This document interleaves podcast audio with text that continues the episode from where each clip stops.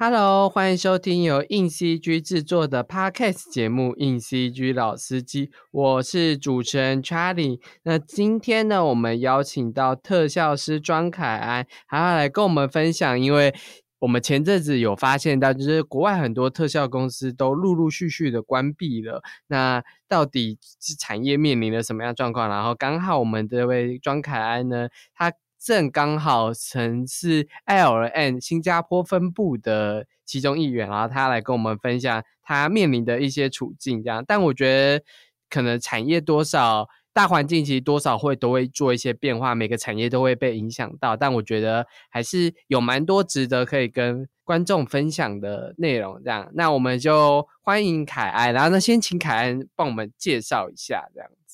嗯，Hello，大家好，我叫庄凯安。那主要内容是做呃特效师 Effects 部门。那现在在 ILM 的新加坡分公司，那主要就是做烟啊、水啊、爆炸啊、火焰、破碎、魔法等效果。那也跟之前呃这 Podcast 之前访问过的，比方说 J 或者是另外一个我们这边的 Effects 总监，呃是同一个部门，只是他们是主管级，我比较像是呃资深特效师这样。理解这样子，呃，庄凯安之前也上过我们杂志，我们在第四十八期的探索特效新世界，他跟许多特效职人一起聊了，就是关于特效相方面的工作。那如果有幸对他的工作上有兴趣，也可以去买那一期杂志这样子。那我们这边还是简单的，因为刚刚起凯安有简单的介绍一下自己嘛，我想问一下，就是你什么时候开始从事国外的特效工作呢？二零一。五年从学校从从国外研究所毕业之后，开始我第一份工作。第一份是在呃，因为我们特效主要是用胡迪尼这个软体来制作，那我就刚运气很好进了他的软体开发公司 Side Effects，嗯，来做实习生，嗯，那那在那边实实习了大概半年左右，就进了呃第一间正式的工作室 Meta Studio，嗯，也是在那个时候遇到之前你们访问过的 J，那时候跟他是当同事。哦。理解这样，我们之前访问的 J，他是 EP 第三季的四十六期，那大家有兴趣的话，也可以去听他的内容。好，凯安其实面临过很多次的环境的跌宕的，那有一次是在刚开始疫情爆发的时候，然后当时凯恩是做他杠的《捍卫战士独行侠》这一部片嘛，那可以先简单分享一下当时。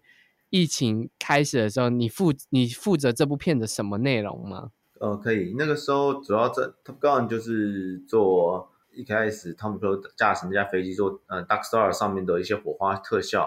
那到之后还有他们飞过一些那个要去突袭敌方基地的时候，那很多导弹的烟。嗯。那最主要还有导弹准备发射的时候，刚发射那那那那几颗的镜头是我负责的。那那时候疫情刚爆发的时候，你还在你是还在做这一这一颗吗？还是快要结尾了？那个时候大概才做到一半吧。嗯，对，主要那一开始大家有知道这病毒，还不知道发生什么状况，然后想说 Montreal，因为我们那时候在。加拿大的 Montreal，嗯，那想说离亚洲也蛮远的，应该还好。结果慢慢的、慢慢的发现确诊数越来越高了。那公司就突然，比方然后礼拜四吧，突然宣布下礼拜开始，呃，加拿大政府就直接说，呃，蒙特罗政府就直接说全部改远端。嗯。所以我们就是一个礼拜就直接把东西收收，全部回家开始做，嗯，然后开始习惯新的远端系统，这样。那当时新的远端系统对你来说是对，应该说对整个环环你们身为工作人来说是怎么样的变化？这样子影响我觉得还蛮大的，因为我们那个。你可可能一开始转远端，大家也都还不习惯，也没找到好的一个系统，所以速度非常的慢，非就制作非常累的，就没办法顺顺的播我制作的特效，也没办法，就是拖个滑鼠，很像 很像他正在跑什么很重的东西一样，就很累的。然后荧幕显示的颜色也没办法，full color display 也没办法，就是呈完整的呈现那个当时的颜色效果，但也只能硬着头皮做。那做完他杠。之后就有继续，就是这间公司有再继续接别的案子，还是就是其实有面临就是一阵子的空窗嘛？那时候 Top Gun 原本是要做到六七哎六七月左右，然后他就要准备要上映了，好像那一年的八月嘛。那后来就是因为 COVID 的关系也延期，那我们制作时间也延期。嗯，那。大部分的那时候大部分组员的合约大概都是六六到七月，就是大家就是否 Top Gun 这个项目。那大概在三月的时候就已经有一些案子可能会确定接到，所以三月的时候就跟我们说，你们全部人都会被续约，那大家都很开心嘛。那结果到了六七月的时候，那个疫情爆发，那状况就不一样了。嗯，就发就大部分的人都没办法续约，嗯，所以其实那个时候很多人都没有被续约。嗯，然后我我我那时候也没被续约，然后加上当时其他，嗯，但那时候很多台湾朋友也在别的公司嘛，嗯，那就那大概都那个时间点都呃接到不续约的消息，然后也准备要回台湾这样。刚刚有提到就是续约的部分，那可以再向观观众简单讲一下，就是特效产国外特效产业是怎么决定？哎，我要续约，然后是一个案一个案子一个案子跑，还是以是什么样的工作模式呢？呃，这其实蛮不一定的。嗯，有些公司就是 project by project，就大大概预估你会大概在这个案子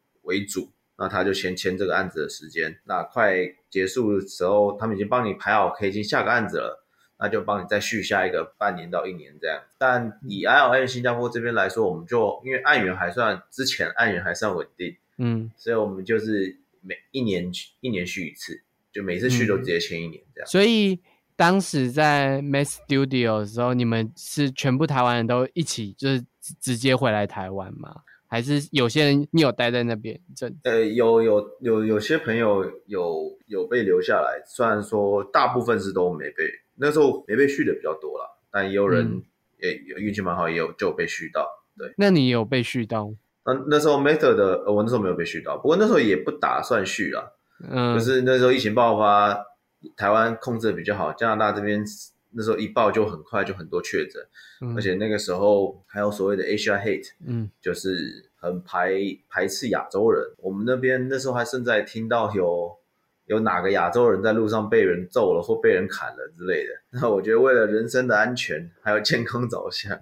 我觉得还是回台湾比较安全。而且那个时候虽然说没被续，可是因为表可能表现的还行，所以那个时候一些主管有马上帮我。呃，refer 到下一间公司去，然后对方也很有诚心，就想想来立刻安排面试。其实我是可以，其实我当时是有机会可以留在那里。那你回台湾是就是有在接台湾的工作吗？呃，有，那个时候回来有参与了月老，嗯，那也有去呃 Computer Face，嗯，我在之前就有去过 Computer Face 工作，然后这次是就是刚好他们又有一个案子可以去那边帮忙。那从国外回来台湾工作，有什么是你觉得两个环境差很大的地方？这样就是当然软体都差不多啦，可是我觉得国外跟台湾最大的不同，可能是在 pipeline 上，就是所谓的工作流水的工流水线的工具，国外做的蛮完善的。嗯，就是呃都有做很多小工具，我现在我可以从我现在进到这个镜头，我可以直接 load。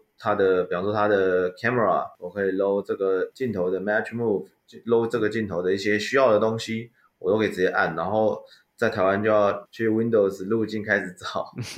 对，然后 render 上，在在在渲染农场上面，国外有很大的渲染农场嘛，所以我一次都可以一天就就效率会比较高，我可以一次送个四五版，然后再看哪一版是我要的。那台湾基本上就是一一到两台给你用。那速效率上，我觉得差蛮多的。那后来是怎么回到就是 A I L N 新加坡这边来工作的？因为那个时候在台湾做做一做做一做，也做到就差不多月老那时候快做完了。然后那时候原本想说就是在 Computer 继续待嘛，那嗯，就待到疫情再稳稳定一点。因为那时候印象中，然后疫苗也还没出来，还没有一个可可笑的。呃，可靠的控制方式，刚好那个时候 I L M 的新加坡开学了，嗯，那新加坡那时候在新闻上也是有有被报道说也是防疫模范生嘛，就是每天的确诊数也顶多是个位数，那我就觉得，哎，那我不去加拿大，去我不回加拿大，我试试看新加坡，运气很好的就面试，然后就上了。那你在新加坡主要也是跟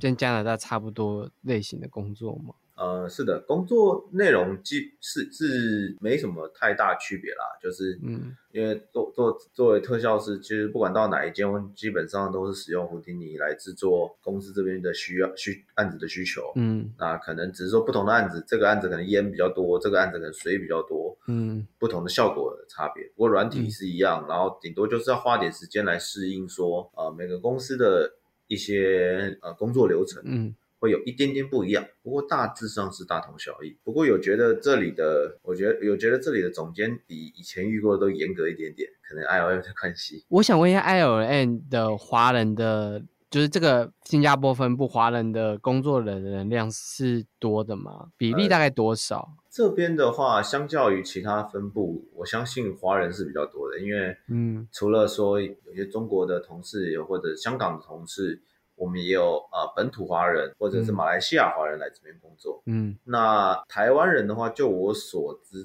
大概三四个左右。那不过其他地方的华人就比较多，相相较于我以前待过的公司，嗯，不过整体来说也还是蛮多元的，也是会有蛮多欧洲人啊，也有印度的，也有有美国、加拿大的人都在这。嗯，对。你刚刚说 L N 的比较严格一点，是大概指什么样比较严格？呃，比方说我们有时候制作一个破碎好了，就是，嗯，或者是火焰的特效，我们就做了一版，嗯，那别的公司可能看，哎，觉得这样差不多了吧，嗯，应该可以再加合成，再稍微修一下，这个镜头就有机会过。可他们就想要在前端就尽量再做更好，再再 push artist 的呃极限。想要再做更好一点，更好一点，这样，嗯，然后制制虽然说制作流程会稍微拉长一点，可是也看得出来品质的确，哎，效果的确有出来，品质有更好，就像抠你的精度的一种感觉，就是简单来说，就像雕刻师一样，就一颗一颗刻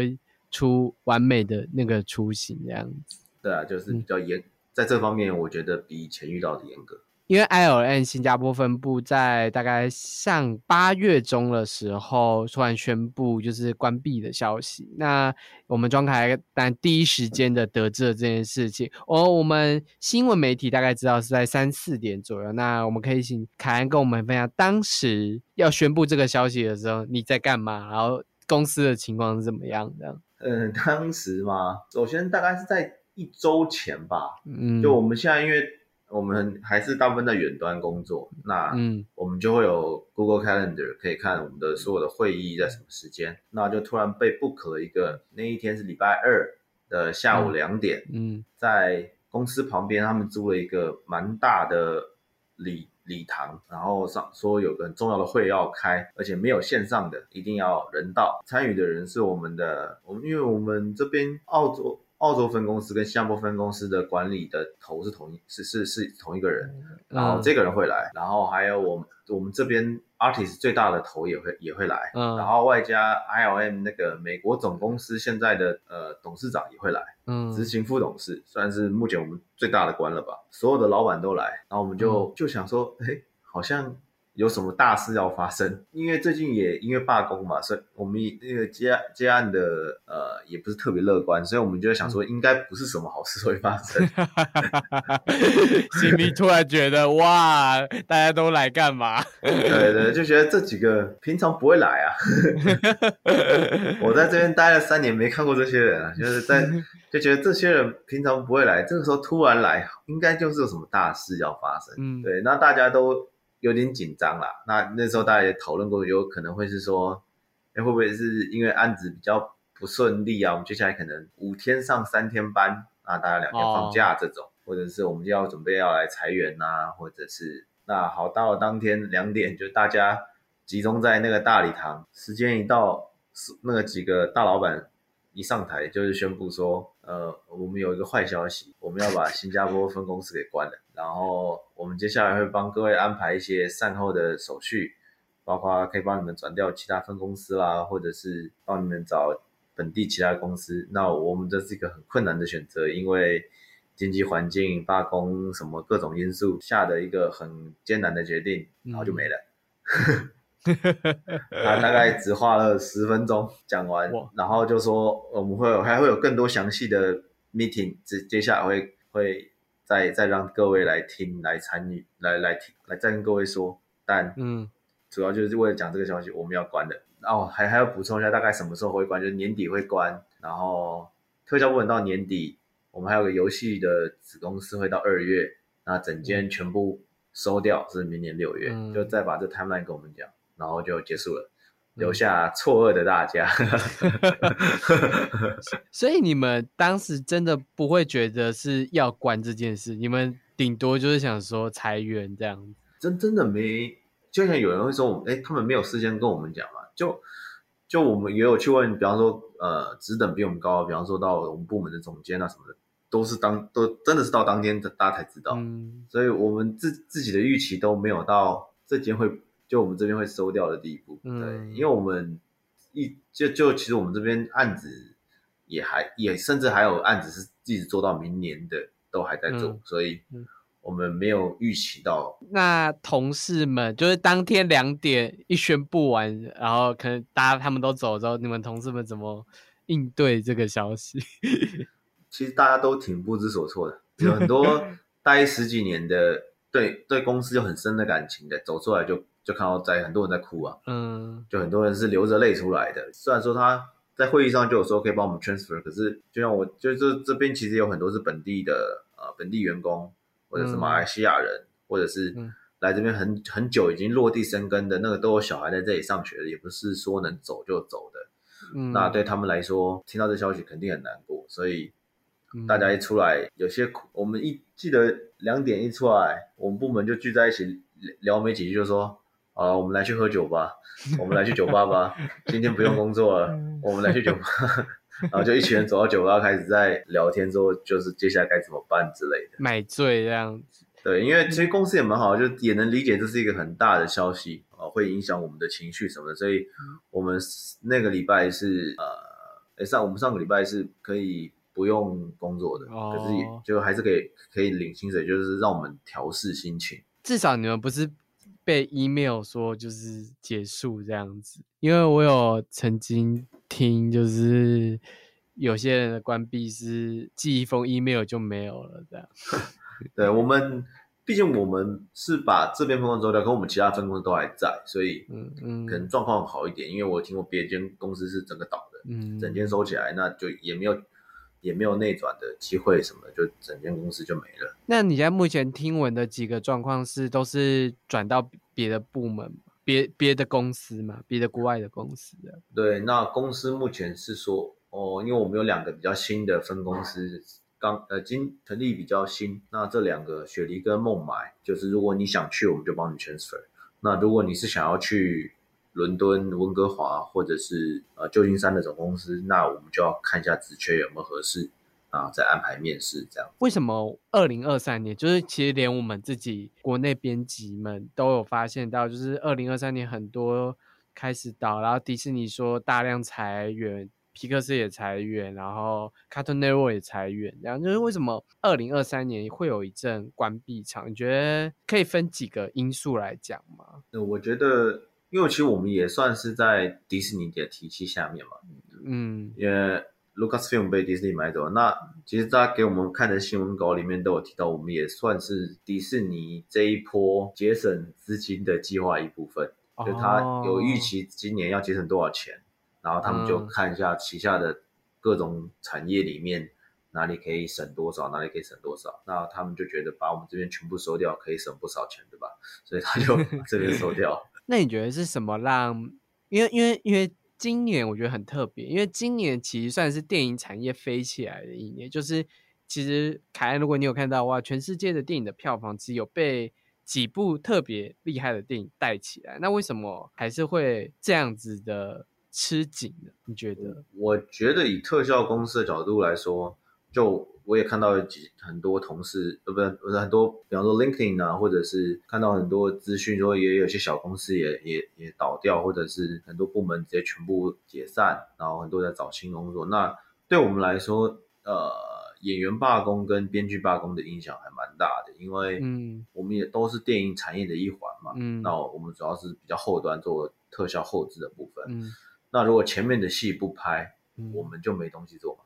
对吧？那他们现在已经一段时间，而且好像暂时还没有一个比较好的进度的话，嗯，那很多公司已经撑不下去。然后，比方说一些比较大的公司，会开为了维持生计，为了维持呃员工薪水嘛，就可会去找一些比较小的案子，就是不管有什么案子都先接。那这就会影响到说，哎，一些小公司原本是靠这些小案子来过活的，他们现在就没没了这些案子，那就会直接倒，嗯，然后就会裁更多的人这样子。我觉得二零二三年还有一个蛮重要原因是年初开始大家都有说到经济其实紧缩起来了，虽然疫情开放了，旅游兴盛，有一些观光财的收益，但其实整体环境。有些钱跑到那边去，就代表有些钱被流走，就是跑到观光去的那些钱，有可能就是某一部分会是影视串流媒体业这样，特别是串流啦，因为我们看到 Netflix 的财报、Amazon 的财报跟甚至 Disney Plus 的财报，在今年以串流来说都是表现不佳的。其实。另一方面，游戏也是游戏的有有一些他们也是做串流，然后销售量现在就是大者很大，小者很小，所以就是这个财报的不确定因素是更多的。就是以我们媒体业的观察的话，就是你要你对一部的赌注越越越赌越大，就是我不确定，就是投资的钱越多，但你不一定能回这部，你不一定能回收起来。你要你可以回收，你就是翻倍回收。有可能就是翻倍实力这样子，现在有点像是这个情况这样。对，也是蛮有可能，就是当他们看到更多的啊不确定性，投资方没有没有那么大的信心，就会减减少投资嘛。那当然就会影响到后面的，不管是游戏啦，不管是电影啊，他们如果那当然就更影响到更更下游的我们嘛，就是说，嗯呃，投资的钱变少了，那往下的那各公司如果都在抽银根，像或者是。因为迪士尼先是间上市公司嘛，它得为它的股价为股东负责。嗯，那当它出现一些营收下滑，那它只好开源节流嘛。那节流的方式就是找底下的一些公司开刀之类的。刚刚有提到就是编剧跟演员罢工嘛，演员罢工就是其实应该算影响很大，因为就不能拍片了。刚刚有提到不能拍片，特效就没有东西做。可是拍片跟后期是真的时间是绑得这么紧的吗？呃，有些。有些绑的蛮紧，有些是已经拍完我们做，那有些是拍完了，可能他们在制作的过程中还需要编剧来来参与，可能需要演员配再额外配音或什么，那这些项目他都会暂停，就是我们已经有些项目已经拍完了，可是他就是说暂停制作或者是非常非常的慢，那就不需要这么多人。对，那有些可能美以美剧的美剧来说，可能又。呃，会绑更再再更紧，比电影更紧一点，那他们的影响就更大。呃，现在演员罢工主要是罢工在六大片场，就是其实大家就听说的那些响亮的片场的名字，华纳、迪士尼这样。但小型片场可能还在持续运作，但小型片场对于特效来说，其实就是一个小案子，就是刚刚听人说大大公司都跑去做，只需要修修补补的一些小的剧情片之类，这些还在运作，但没办法支撑整个。电影娱乐产业吧，应该可以这样讲，因为其实还是要靠一些就是十四三啊之类的东西去撑整个产业的状况。这样，那你觉得这跟 AI 崛起也有关联吗？也可能也有一点关系。虽然我觉得以我们公司在 AI 的应用上还不算多，不过当然如果说当 A AI 更方便，软体更方便。那或许需要的人力就会再少一点。那刚刚也提到说一些小公司还没办法 cover 嘛，那就想到一个蛮蛮蛮有名的，像那《妈的多元宇宙》，它总共只有四五个特效师就做完整部片了。那 那当然不够撑撑像我们这种呃上百人、上千人的大公司来。制作特效这样，其实特效产业还是靠一些，就是像大片那些需要庞大特效的这样子的内容这样。然后我们刚刚也提到了，其实 AI 的最近这些面临紧缩裁员，他们都通常都会提到，就是。AI，他们可能会想用 AI 去节省成本之类的，就是不只是美国啦，中国、日本，其实多多少少你也会听到一些消息，是现在价码都被这个东西给影响。但说老实话，这被这个影响到底是好是坏，这就是商业市场的考考量。就有些人可能觉得，哎，这个还有一些法律问题争议之类，但我觉得跟着商业前进，这些是会快速的一直持续推进，法律也很快就会。慢慢追上，然后会有新的技术、新的秩序、新的解决方案去解决这些问题。那我们回归到凯恩，就是身为一个特效工作室，我看就是你其实也经历过这两次，就是真的很蛮大的变动。你从温哥华跑来台湾，然后又从台湾跑到新加坡之类的，就是你会不会觉得这一个变化对你来说是影响大的，在在心理上或者在各个层面上？会啊，像其实呃忘记掉，我之前还有一次是从 A 公司已经决定好要跳到 B 公司了，然后结果他他可能案子推迟了，然后可他一直跟我说签证还没办好，所以我就等于我我然后我那时候已经回台湾了，可是我加拿大房子还在续租，因为他原本说一个月后就可以来上班，嗯，就一拖拖了快半年。哇。对，就他就一直跟我说签签证还没好，签证还没好，直到我最后有点受不了，然后那时候投别家公司上，我就跟他说，你如果再不给我，我就要去这家。他说那不然你下个月在这都有有，我说那不行。然后我就也拒绝了那边，变成我得去 C 公司这样。那这这中间我空窗就在台湾待了大半年时间，也遇过这样的事情。那我自己是比较乐观一点的人啦，嗯，就是觉得说，虽然说就有时候是起起伏伏嘛，就跟人生一样嘛，就。也没保证说一每每件事情都一帆风顺，那有的时候反而是会觉得遇到你可能觉得不好吃，可是有点像那种塞翁之马焉知非福，你可能会有别的际遇或别的遇到别的人事物，比方说我。那一次在台湾多待半年，我就有因缘机会下去了 Computer Face 这边工作。那我很喜欢那边的环境，然后我觉得那边也很酷，所以变成我每次回台湾都会去找他们聊聊天，或者打工的机会，我就会去那边工作一下。然后那次在台湾也遇到我现在的太太，不然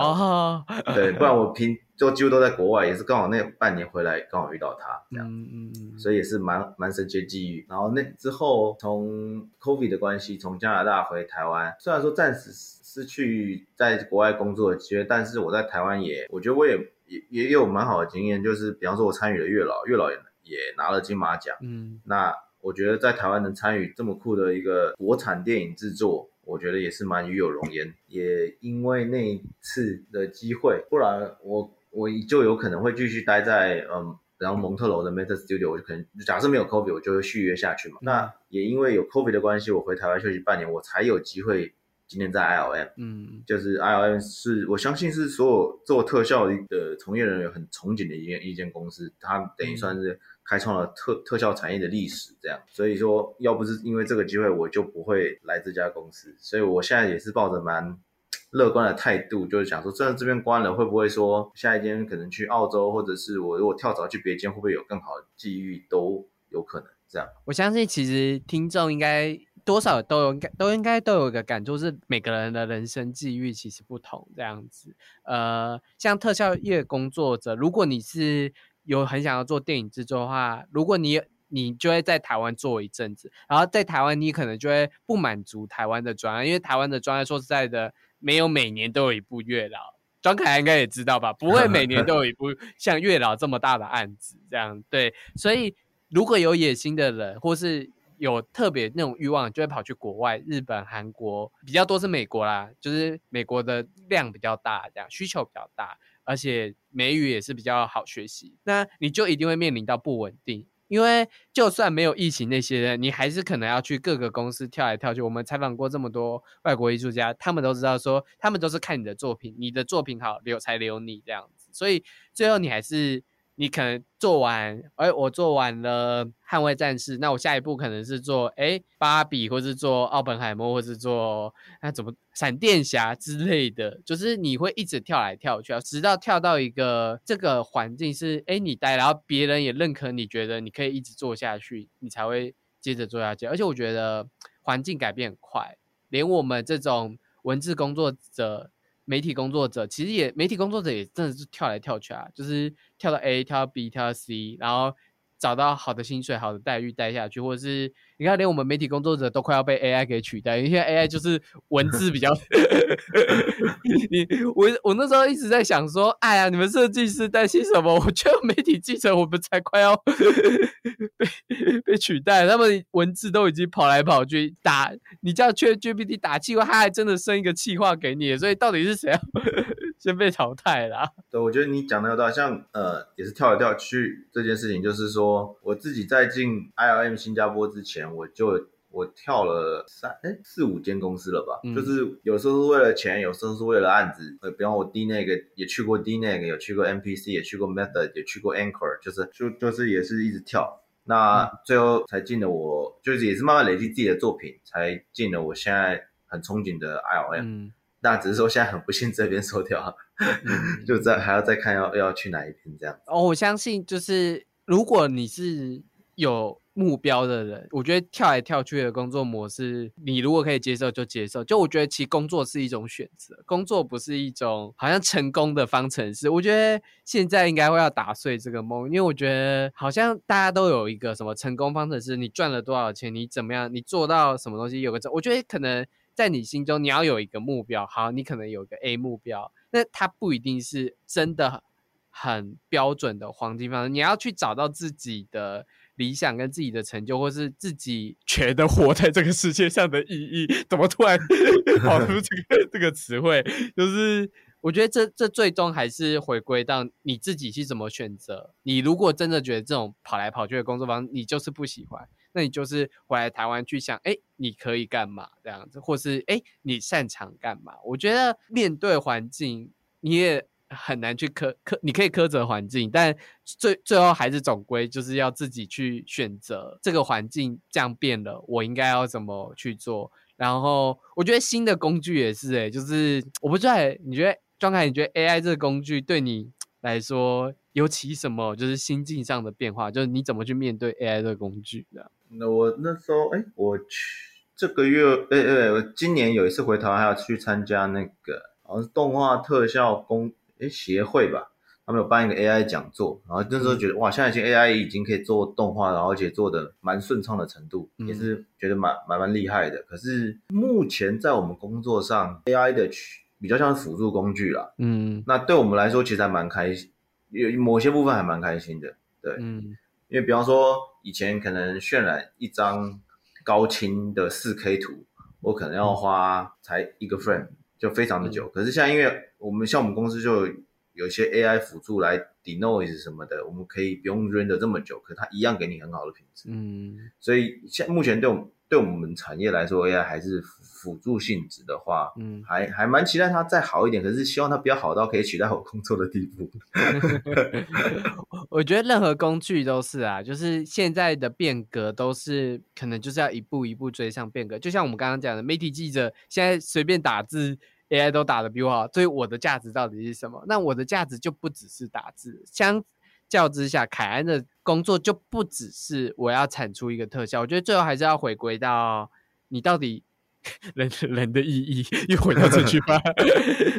就是你你自己的价值，你能赋予。工作就是赋予价值嘛？那你能赋予的价值是什么？那这个价值是不是有人想想要害了你的这个东西？我觉得还是要一直与时跟进啊！就说到底，与时跟进跟做出一个选择，那这个选择你一定多少会后悔的啦。就是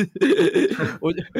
应该对啊，我自己是觉得，不要说你不会后悔，我自己做了这么多选择，我都是一直后悔在 莫及这样，但我还是。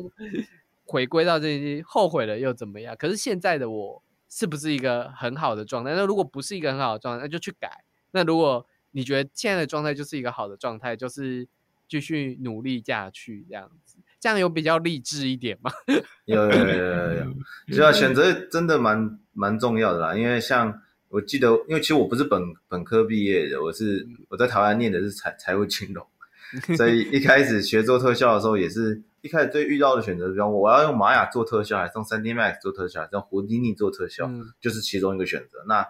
我那时候运气蛮好，就是我选有选对了。嗯，因为不然现在，因为早大概五六年前还没有说胡迪尼，大家都用胡迪尼做特效。嗯，那现在是每一间公司几乎都是胡迪尼为主流。嗯，对，万一我那时候选择别的软体，我今天可能更快就被淘汰掉。然后所以。你刚刚提到很重要，就是像 AI 一样，就是不管现在有什么最新的技术啊、最新的软体，我们就要与时俱进，嗯，就是学习新的东西这样。那凯安，就是现在的你，你觉得你自己现在的目标，或者你现在就是会想要做什么之类的？哦，这个问题好难哦。对啊，我连自己，我连自己都觉得干。如果别人问我这题，我就心想啊。做采访，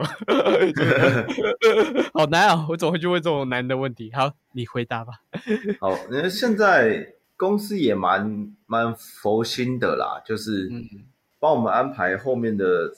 善后工作，不是不是善后，就是后续的安排上算是比较人道的，也不是说呃我们今天就关了，大家拜拜，有缘再相会这样子，就是也是，而且也提早了三四个月就跟大家通知。呃，像我目前确定最后一天是大概十二月，所以大概有三四个月的时间可以准备搬家啦，嗯，呃，收拾这边的东西，嗯，然后找下一份的工作，或者是我决定跟着公司 transfer 到雪梨都有可能。那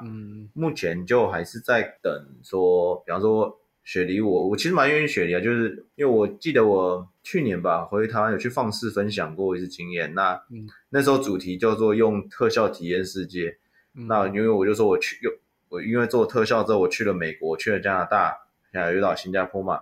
那接下来我再去个澳洲，就差不多可以环游世界了，嗯，就是真的超就是去我还蛮觉觉得这这样的生活也蛮新鲜的，就是去每个国家这样待个两三年。而不是说像旅行团一样就去个十天就回来，所以说，哎，下个地方不管是澳洲啊、温温哥华，或者是纽西兰，或者是一些别的地方，我都蛮有兴趣。就是说，现在就是看说哪一间的 offer 比较适合我现在的状况，那我就会考虑这样。非常乐观的态度，这样。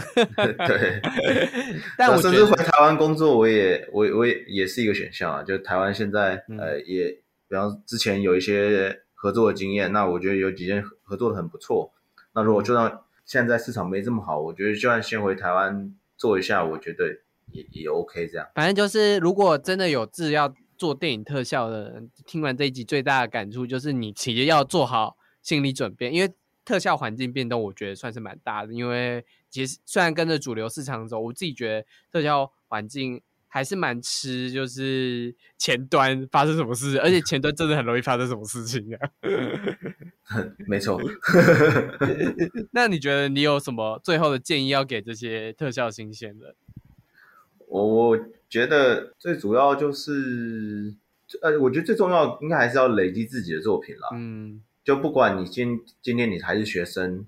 或者是你已经开始工作了。就像是台呃，像不管在台湾公司、国外公司，做每每一年都要去 update 自己的，呃，都要去更新自己的作品集，以免遇到不时之需。例如像我现在这样，突然说公司就说收就收了嘛，嗯，那我就有有作品集可以很快去找下一份。那虽然说特效行行业相对比较不稳定，然后需要跳来跳去啦，或者是公司这间开这间收，但作品集永远是你自己的，你学到你在这间学到的技术也是你自己的，这些东西别人带不走。嗯，那这些东西对你谈下一份都是很有帮助。嗯，那还有一个好处是，我觉得我会觉得在特效产业公司像佣兵一样，就是这间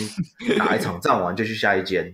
嗯，哦，就是这个专案到下一个专案，好好处是说他他国公司也知道这个状况，所以不会说像我听过台湾一些，比方说特效公司或者是。类似的动画公司在面试人的时候就觉得，哎，这个人怎么一直跳来跳去？他是不是对公司没什么忠诚度？台湾好像比较会 care 这个，然后他可能就选择不 hire 这个人。那国外公司真的是不太 care 你在一间公司待多久，对，就就是看你的专案，看你这个作品集，该看你。